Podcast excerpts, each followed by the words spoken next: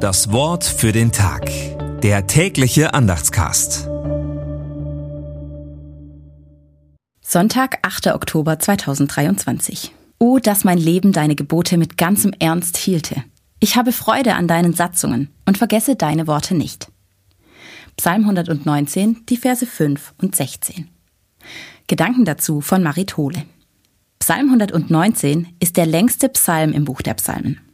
Sein Thema ist die Freude am Gesetz Gottes. Achtung und Respekt für gute Gesetze, das kann ich verstehen. Gesetze regeln unser Zusammenleben, üben einen sanften Druck auf uns auf zum Wohle der Gesellschaft. Aber Freude am Gesetz? Der Beter erlebt diese Freude und erkennt auch die Gründe dafür. Gott schützt durch sein Gesetz die Schwachen und Ohnmächtigen. Er hilft uns, uns im Leben zu orientieren. Durch sein Gesetz hält Gott die Ordnung der Schöpfung aufrecht. Solche Ordnung bildet dieser Psalm ab. Die Anfangsbuchstaben der einzelnen Verse sind nach dem hebräischen Alphabet geordnet. Das Wort für den Tag.